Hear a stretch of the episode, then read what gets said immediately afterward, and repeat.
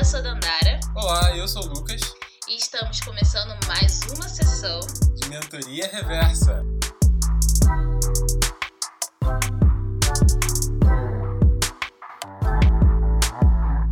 Olá pessoal, sejam bem-vindos a mais uma sessão de Mentoria Reversa. Eu estou muitíssimo feliz de recebê-los aqui com a gente depois de todo esse tempo. E hoje a gente vai falar sobre um tema que, na verdade, ele precede um tema que a gente vai falar mais pra frente e vocês vão entender por quê. Mas sem mais delongas, hoje a gente vai falar sobre lei E aí a gente vai discutir um pouco sobre como andam os nossos hábitos de leitura atualmente, é, como que a gente construiu esse hábito de leitura desde a nossa infância e como que isso se tornou essencial para a gente poder é, executar as nossas atividades profissionais e acadêmicas atualmente. Se a gente lê mais, se a gente lê menos e até mesmo como que a pandemia ela afetou o nosso ritmo e o nosso hábito de leitura. Então, para começar a gente abrir esse tema, eu gostaria de perguntar para você, Lucas. Você acha que os jovens atualmente eles estão lendo menos do que antigamente?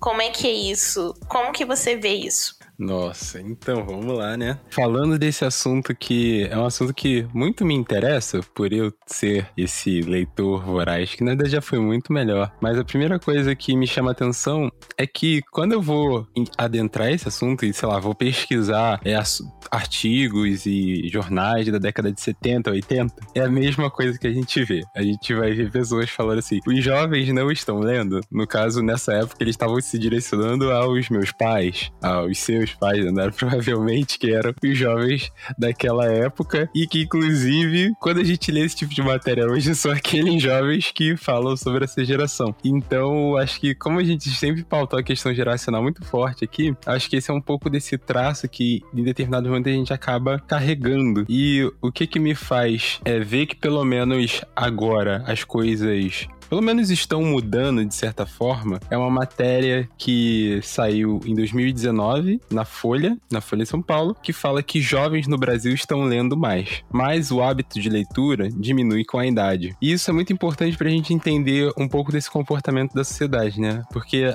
embora a gente possa falar que ah, existe uma leitura no sentido de que as pessoas estão nas redes sociais, elas estão lendo posts, elas estão lendo stories e lendo tudo mais, mas quando a gente pelo menos concentra leitura de livros especificamente, porque é aí que é o ponto central, porque se for leitura de um campo geral, a gente pode até falar o que, que aumentou em decorrência desses processos que a gente passou nessas duas décadas, mas dentro disso há um aumento sim também na questão do consumo de livros, que a gente vê aí que 2011 a 2015 teve um aumento de 50% dessa estimativa de brasileiros dentro dessa classe como a gente define aí os jovens, né? A ONU define o que é juventude, passando para 56%, que dá aí mais ou menos a gente pode pensar um total de 94 milhões é, de pessoas. E aí, uma coisa que é muito, muito legal é que tem um dado específico pra gente falar qual é o tipo de livro necessariamente. E o primeiro deles, de fato, é a Bíblia. E isso tem uma socióloga e coordenadora de pesquisa que ela até fala que a elevação ela é muito quantitativa, mas não necessariamente qualitativa, porque a gente vê um aumento dentro é, desse campo, pelo menos da leitura, mas às vezes o que ela ainda acha que não tá tão bom é que o crescimento de leitura da Bíblia, de outros livros é, religiosos, é uma coisa que explica o aumento dos evangélicos no país, aumenta como a gente está se comportando em termos religiosos, mas não são leituras que promovam uma crítica, que faça essa questão do, do saber ler enquanto uma crítica da sociedade, como você construiu o seu pensamento crítico, que é uma coisa que a gente fala muito aqui. Então, já gera esse ponto que a gente pode jogar mais para frente. E uma outra coisa que eu achei muito interessante, que foi um estudo feito na pandemia, ano passado, que saiu esse ano, que foi um, um texto que começa assim: crianças leem mais livros desafiadores durante isolamento, e que é que os estudos apontam. Esse já não é um estudo brasileiro, é um estudo britânico, que foi feito com mais de um milhão de crianças, e eles conseguiram evidenciar que como as crianças acabaram não indo para a escola, ficando muito tempo em casa, então a demanda de você ter um mundo para que ela possa fugir, para que ela tenha uma melhor compreensão dessa realidade, foi necessária. E muitas crianças não enxergaram isso com tanta força dentro da própria rede social, dentro da própria internet, de como que ela é, né? Acho que isso lembra muito que uma filósofa que a gente cita muito aqui, a Viviane Mosé, fala nesse sentido da criança muitas vezes ver todos esses aparelhos e tudo isso, e ela fala assim: não, não é necessariamente isso que eu quero. Eu acho que essa pesquisa traz mais dados pra gente explorar um pouco dessa vertente e dessa ótica. Então, por exemplo, a gente vai ver que mais crianças tiveram acesso a clássicos ingleses, no caso falando de crianças britânicas, que, claro, era uma linguagem mais adaptada para essas crianças, mas ainda assim, uma vez que esse, esse passo inicial foi dado de se tentar se aproximar desse público, elas também corresponderam a se aproximarem mais desses tipos de leituras. Então tem Charles Dickens e tem outros também, como da Agatha Christie, a Andy Thomas, que tem é, o livro do O ódio que você semeia. Então tem alguns exemplos aqui que foram citados nessa pesquisa como dos, lidos, dos livros mais lidos por essas crianças. E eu acho que provavelmente também o livro do Yuval Harari, que sai nesse formato aí de comic book também, muito provavelmente pode ser algo pro futuro que faz muito sentido é, de estar nessa lista também. Então, eu acho que aqui a gente começa a ter uma ideia mais ou menos de como que é necessariamente esse comportamento, do que que as pessoas estão lendo, do que que não. Claro que a gente tem um preciosismo forte por falar dessa ideia de jovens não leiam os clássicos e as pessoas gostam muito de lembrar disso e de fato não leem. Tem uma pesquisa de 2013 que mostra que há uma queda do, do consumo dos jovens por conta disso e os principais motivos é porque que a escola obrigou e ou então foi ali uma obrigação por uma prova, por alguma coisa. Então há essa questão forte de não ser muito atrativo com o jovem por ser algo pela obrigação e não pelo prazer. Então eu acho que é assim que a gente consegue estabelecer esse plano inicial sobre esse debate. Você falou das crianças, né? Eu achei isso bem intrigante, porque é isso, você trouxe um dado de crianças que estão nessa realidade de Inglaterra, né? E aí eu fico pensando como que a pandemia ela pode ter afetado o hábito de leitura para essas crianças aqui no Brasil porque muitas vezes era as creches públicas que já são escassas, né? E as escolas que é, proporcionavam a leitura para crianças, principalmente crianças de baixa renda. Né? Então, quando a gente pensa também em ambientes familiares que se tornaram mais desestruturados em um país como o Brasil, eu fico pensando se quão isso foi afetado. E a gente vê também né, a dificuldade que não só as crianças da primeira infância, mas até mesmo pré-adolescentes estão tendo com relação aos seus estudos e tal ambiente que, pro, que proporcione a, a concentração, né? E você realmente conseguir ter aquela fuga da realidade para embarcar nesse processo de leitura. E aí, já falando um pouco mais sobre a minha experiência, a leitura ela se iniciou muito nesse lugar que você é, mencionou também, Lucas. Muito de fuga da realidade, de quando. Até quando eu era criança, assim, de embarcar num outro mundo, numa outra imaginação. Então, seria muito importante se a gente pensasse que a leitura ela pode ter também, ela pode ter não, ela tem esse lugar, mas o quão é necessário que isso seja proporcionado para todo mundo, né? E para todas as crianças. Eu acho que é, é justamente nessa fase que esse tipo de hábito ele deve ser construído e deve ser apresentado. E aí, já que a gente está tá falando ainda aí sobre crianças e tal, eu queria saber de você como que foi essa sua entrada no mundo da leitura? Quem te apresentou para isso? Eu acho que essa é uma ótima pergunta e ela começa de fato com a minha mãe, e comigo, né, aquele momento de antes de dormir, ter 4, 5 anos de idade e ainda tá desenvolvendo uma boa capacidade de, leitura e em processo de alfabetização.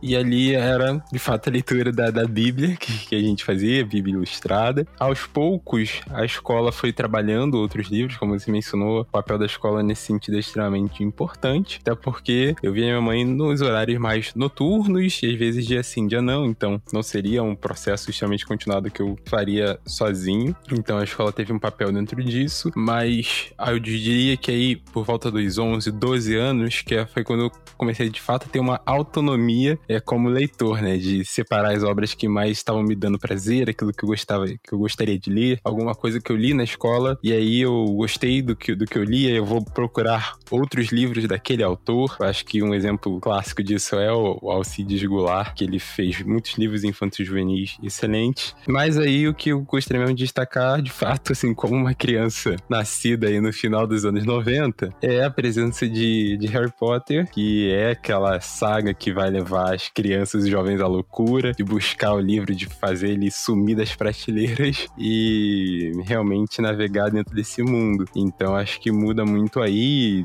Claro que depois vem outros livros mais nessa pegada, ainda de apresentar mundos fantásticos, infantos juvenis. Mas uma coisa que vira uma chave novamente é quando eu já estava no ensino médio e aí eu já tinha muita a leitura como esse mundo de refúgio, como você tinha mencionado, mas aí tem, tinha uma amiga minha nessa época que é a Tainá Abraão, que ela de vez em quando pode estar ouvindo esse podcast aqui, e ela sempre me falava, ela que era também tão leitora voraz quanto eu, que quando ela tava lendo, ela pouco se distraía com o livro, porque ela não só ficava lendo, ela imaginava o que ela acabou de ler ao redor dela. Então ela tinha muito vívido aquela imagem de tudo que, que ela tava praticamente sentindo que ela tava vivenciando. Ela foi transportada para aquilo ali no, em todas as camadas de sentidos que a gente possa dar para essa palavra. E até então eu não sentia isso da forma como ela colocava. E foi o momento que eu conheci a obra Menina que Roubava Livros, que me causou isso pela primeira vez. E, e aí eu senti que veio toda essa questão de, uma, de um pensamento crítico, porque o que eu tava vendo na sala de aula, que vai falar, sei lá, de Segunda Guerra Mundial, e ver que isso tinha uma outra linguagem para ser tratada na menina que roubava livros. E depois isso combina mais ainda com livros de Dostoiévski, que quem já tá aqui nesse podcast sabe que eu sou apaixonado, fissurado pelos livros dele. E realmente passa a ter essa questão da, da, da, leitura com mais camadas. Aquela coisa que você vai ler um momento, uma segunda lida você vai ter um, um, outro entendimento de mundo acerca de tudo isso, e você vai relacionando as coisas. E o que isso já vai dando aquele mini pontapés pra gente imaginar como que isso repercute hoje na vida adulta também. E para você, Dandara, como é que foi? É, para mim a leitura apareceu de forma muito orgânica, eu sempre tava ali, assim. Eu fui uma, uma criança de creche, né? Eu fui pra creche aí com um pouco bem antes de 5 anos de idade. E assim, é sempre bom a gente falar o quão faz diferença para uma criança o convívio, né, com o ambiente escolar desde cedo. Então eu tive a oportunidade de participar de um ambiente escolar desde cedo. Isso me desenvolveu muito enquanto criança. Eu tive contato com leitura, com contato com outras crianças, com brinquedos que realmente trabalhavam é, diversas habilidades, né, de tanto ligado à alfabetização quanto habilidades sociais que foram muito importantes. Então, a leitura infantil é algo que faz muito parte da minha memória afetiva, assim. Eu tinha um livro que era Abecedário Musical, que era muito maneiro. Tipo assim, toda vez que eu lembro desse livro, eu sinto uma emoção. Que é um livro que falava da relação entre as notas musicais, sabe? Um outro livro que falava é, vários livros infantis, assim, não só ligados a contos de fadas, mas que tinham esse viés mais educacional mesmo. E eu amava, eu amava esses livros. Tinha livros que eu li lia mais de uma vez. Aqui em casa nunca tinha muito essa coisa da mãe ler pro filho, não. Minha mãe já contou algumas vezes, é, até pro Lucas e também aqui nesse podcast, como a gente lia os livros na escola e a minha mãe passava o dia inteiro em casa, eu chegava em casa querendo contar tudo pra minha mãe. Então o que acontecia é que eu contava pra minha mãe o que eu tinha lido no livro. Então, basicamente, eu que li o livro pra ela. Então, se eu lia a história dos três porquinhos, eu contava pra minha mãe: Mãe, você não sabe o que aconteceu hoje. A gente leu os três porquinhos. Aí eu contava toda a história dos três porquinhos. E era assim com todos os livros, eu que queria ler para ela. E eu gostava muito, muito. E isso se perpetuou assim.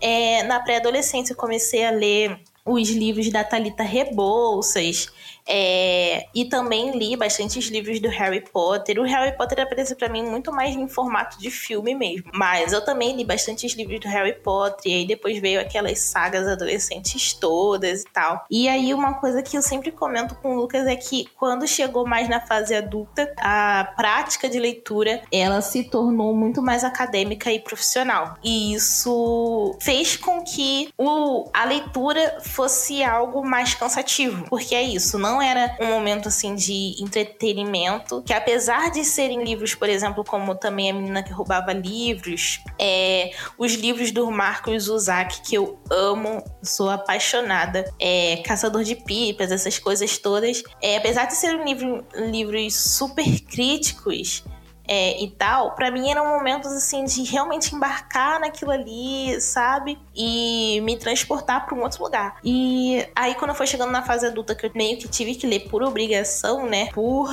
é, com o objetivo de produzir algo crítico, isso foi se tornando mais cansativo e a leitura mais difícil e menos parte do meu dia a dia. E aí eu fui colocando essa atividade de entretenimento e em outras coisas. Sim, eu, eu concordo plenamente com o que você disse sobre, sobre como os livros que te construíram, né? Eu até fiquei esperando que você citar Apanhador do Campo de Centeio, porque... Caraca, como que eu não falei do Apanhador? Gente, o meu livro favorito é O Apanhador no Campo de Centeio. Eu tenho que falar isso. Até o Lucas lembrou, porque a gente se sempre, toda vez que a gente vai conversar sobre leitura, ele fala, já sei, é O Apanhador no Campo de Centeio. Cara, eu li esse livro, pera aí que eu vou pensar falar agora. Eu li esse livro quando eu tava na escola, no ensino médio, que não faz nem tanto tempo, né? Vamos combinar que eu e o Lucas, assim, tenho que uns 5 anos. Aí, cara, eu li esse livro, eu era tão viciada em ler que eu li esse livro pelo celular, assim, no PDF, sabe? E eu não conseguia, eu, eu, eu, não, eu dormia e acordava lendo o livro. E aí teve um dia que eu tava indo pra escola de ônibus, cara, eu passei do ponto eu fui pro centro da cidade e aí eu tive que ir pra escola, voltar o caminho todo a pé e era muito longe, gente. E nesse caminho, voltando a pé, eu vim com o celular na mão lendo o livro. Quando eu cheguei na escola, eu tinha terminado o livro. Cheguei no segundo tempo de aula, assim, tipo, mais de uma hora atrasada, mas eu terminei o livro. E, cara, o Apanhador no Campo de Centeio é um livro que é emocionante. E você pergunta por quê? Cara, eu não sei explicar direito. Porque é basicamente um livro que conta ali a história de um rapaz adolescente ali, anos 70, mais ou menos, acho. 70, 80. E ele tá ali no dilema, né? Pra que escola vai, que carreira vai seguir e tal. Não é um livro que trata sobre ah, um, um, gran, uma grande, um grande evento, tem um, um uma grande situação para se tratar, né? Como, por exemplo, a menina que roubava livros que trata sobre a Segunda Guerra Mundial, ali, o nazismo e tal. Não, é um menino com conflitos, mas é tão profundo e tão real que você meio que sente na pele, sabe? Eu, assim, de pouquíssimas leituras me tocaram dessa forma e o jeito que o livro é escrito é muito profundo, sabe? Então, tá aí um livro que eu recomendo, um livro clássico, curto, mas impactante, O Apanhador no Campo de Centeio. Acabei meu merchan. é, depois a gente avisa aí pra, pra editora que tá publicando ele no Brasil aqui pra gente pedir, um, pedir uns mimos pela, pela, publi gratuita. Uma publi, aham. Pra agora, pra gente entender, né, como que essa leitura, isso que a gente veio construindo ao longo da infância e, e juventude, se mostra como uma habilidade que é também utilizada na nossa profissão, no lado é, profissional. E o primeiro ponto que eu queria falar, de como que eu entendo isso, é que acho que desde a própria infância é, é pelo menos assim, por alto, esse ideal já era sendo construído. Por quê? Porque desde pequeno, por, eu ver os meus pais dentro da área da, da saúde e também por eu ter assistido Grey's Anatomy pela primeira vez quando eu ainda era muito pequeno, numa idade que eu acho que não é apropriada pelo, pelas vezes um determinado tipo de conteúdo que é mostrado, quem, quem assiste sabe do que eu tô falando. E aí, nisso, essa vontade de ser médico, eu falava para alguns professores, né, naquele momento de das pessoas perguntarem: "O que que você quer ser quando crescer?" E eu falava que queria ser médico e sempre ouvia, né, de algumas pessoas que para fazer isso você tem que gostar de ler, tem que ler muito para ser médico. E hoje, quando eu paro pra pensar sobre isso, é, é parte, acho que, de qualquer profissão. Pelo menos para aquela pessoa que quer ser muito boa naquilo que ela tá fazendo, ela vai ter que, de fato, ler muito, porque ela vai ter que conhecer as histórias de quem já veio antes, de como que toda essa construção do campo que ela atua foi se dando ao longo do tempo. Então, eu não sei outra forma de conseguir absorver tudo isso, senão é lendo, porque não vai ter documentário Netflix para tudo. E eu, isso tá muito vívido para mim, sabe? No direito, exatamente, no direito é exatamente a mesma coisa. Ah, o estudante de direito lê muito, são muitos livros. Tá, realmente, tipo, a nossa atividade ela é baseada muito mais em leitura e escrita do que, sei lá, prática, né, e tal. Mas é como o Lucas bem falou, cara, qualquer profissão que você for exercer, você tem que ler muito, estudar muito, porque senão você não vai sair do lugar. Então, eu não consigo também muito, tipo assim, botar nesse lugar de ah, profissões que tem que ler muito são essas aqui. Se você não gosta de ler, você não vai para essas. E profissões que você precisa ler pouco, você vai para essa. Porque, na real, se você não estudar bem, você não vai ser bom em nada. Exato. Por exemplo, eu que faço engenharia, e normalmente quando as pessoas pensam em engenharia, eu lembro uma pessoa que vai calcular pra caramba e tudo mais. Mas ainda assim, dentro disso, tem uma questão de leitura assim que é muito extensa. Um exemplo claro, essa semana, meu professor de termodinâmica passou uma edição é, de uma revista científica para mim do século XIX, quando o cientista, né, o Gibbons, que a gente conhece muito aí é, de determinadas equações, ele escreveu nessa revista, ele, ele enviou um artigo, porque na época revistas eram tipo, publicadas uma vez a cada cinco anos, era muito diferente de hoje. Ele escreve esse artigo sobre espontaneidade, termodinâmica, e é um artigo de mais de 400 páginas para ele explicar o conceito. Metade ele explicando o conceito, na outra aí que ele vai começar a definir os cálculos. E isso de uma única pesquisa. Então, então, assim, para você entender a complexidade da, da, dessa situação toda, o, o quanto que para um conceito muito bem definido, quanto que isso é, foi necessário. Então, assim, não, não acho que nem diria assim no sentido de escapatória, mas de fato tem que conhecer mais de, pela questão do prazer, porque se a gente sempre leva pela obrigação, eu, eu acho que para mim pesaria muito ver isso hoje. E para além disso, até mesmo quando eu penso na questão de novas habilidades, né? Eu sempre mencionei aqui que para mim ter algumas habilidades na área de computação, desenvolvimento de software foi uma coisa que aconteceu no meio do caminho, não, não esperava, nunca fui expert e tive vontade de me engajar nisso, mas aconteceu. E eu acho que a base de tudo, né, para isso é a leitura, porque a gente tá aprendendo uma nova linguagem, que nesse sentido é para uma linguagem para se comunicar com um computador, com uma máquina. E como é que a gente monta uma linguagem sem uma sem a leitura, sem o entendimento, sem essa alfabetização entre aspas dentro disso, né? Então, e fora que várias vezes você está lidando com problemas que você não sabe a natureza, então você tem que saber como pesquisar, como construir as palavras-chave daquilo que você vê e traduzir isso em palavras para que você consiga ir nos objetivos que você procura. Então, eu vejo isso muito, por exemplo, com o Tiago Dandara quando vai pesquisar coisas sobre patentes também, que é uma coisa muito específica, e de como que você traduz isso pro, o seu trabalho do dia a dia. É um pouco do que eu vejo. Total. É, e você estava falando sobre o artigo de 400 200 páginas, foi exatamente o pensamento que eu tive sobre a questão da, das patentes e tal, né? Tipo, o trabalho que se tem ali de um inventor, que normalmente é um engenheiro, de fazer com que aquilo que ele está criando se torne tangível, né, inteligível para a pessoa que vai ler aquilo para tentar executar. Então, o quão também a, a, a atividade de leitura ela acaba se é, ela se reverbera na sua capacidade de escrita e fazer com que você seja entendido pelo mundo, entendido pelas pessoas. Então, eu acho que está tudo bastante é, relacionado e é muito importante para a gente continuar perpetuando aí conhecimento e tal. Eu acho que se for para falar também da, da questão da, da leitura na, na minha profissão, eu acho que tem é, é, é isso que a gente que a gente já, já falou bastante aqui, mas eu acho que nesse ponto é muito interessante a gente perceber como que o lugar da leitura se transforma com a prática que a gente tem, né? Eu acho que é importante cada dia a gente saber, de certa maneira, por que, que a gente está fazendo aquelas coisas. Então, por exemplo, muitas vezes na academia a gente fica um pouco cansado, né? Porque é isso que o Lucas falou, a leitura ela acaba se transformando em uma obrigação. Ah, eu tenho que ler para produzir tal coisa. Eu tenho que ler porque senão eu não vou entender tal disciplina. Mas. E é isso, assim. Muitas vezes, algumas leituras você vai, vai pensar, vai parar e vai olhar, tipo, meu Deus, que coisa cansativa, isso aqui não tá significando nada. E é, e é muito essa atividade, né? De você ler uma vez pra. A, entender, assim. Tipo, com, aquele assunto se contextualizar na sua mente. Aí você lê de novo para entender o que, que o autor tá dizendo e lê uma terceira vez para conseguir escrutinar tudo aquilo que precisa ser dito e o que pode significar para você a ponto de você entender como aplicar aquilo. Isso é uma coisa que demanda tempo. Isso é uma coisa que demanda concentração.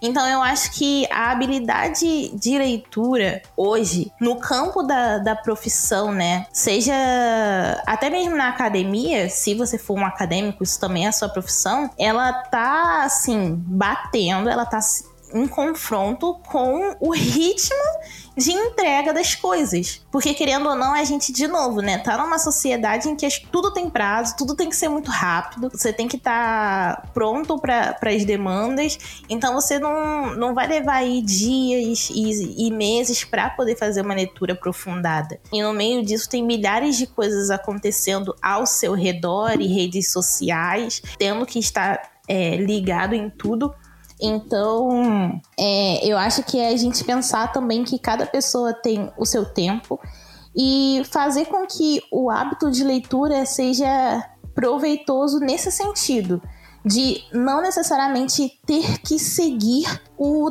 tempo da máquina, porque senão a gente vai estar sempre fazendo tudo de maneira muito rasa, sabe? Sim, Exatamente, exatamente. Concordo totalmente com o que você falou dentro dessa questão toda. Principalmente com esse ponto, mais uma vez frisando aqui essa noção né, da, da obrigação e do prazer com relação a tudo isso que a gente fala sobre leitura. E bom, pessoal, por aqui a gente vai encerrando um pouco desse papo como a Dunara tinha mencionado lá no início, fiquem atentos aí, porque vai haver uma continuação desse papo aqui com um convidado muito especial. E é só isso que podemos falar até o momento. Então, a gente vai se despedindo por aqui. A gente pede que você curta, comente lá nas nossas redes sociais e tudo mais. E é isso, pessoal.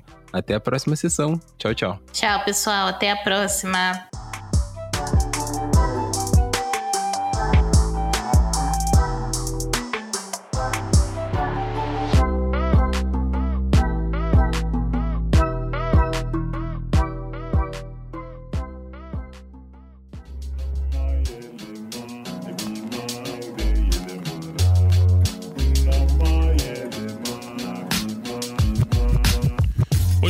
Podcast editado por Voz Ativa Produções.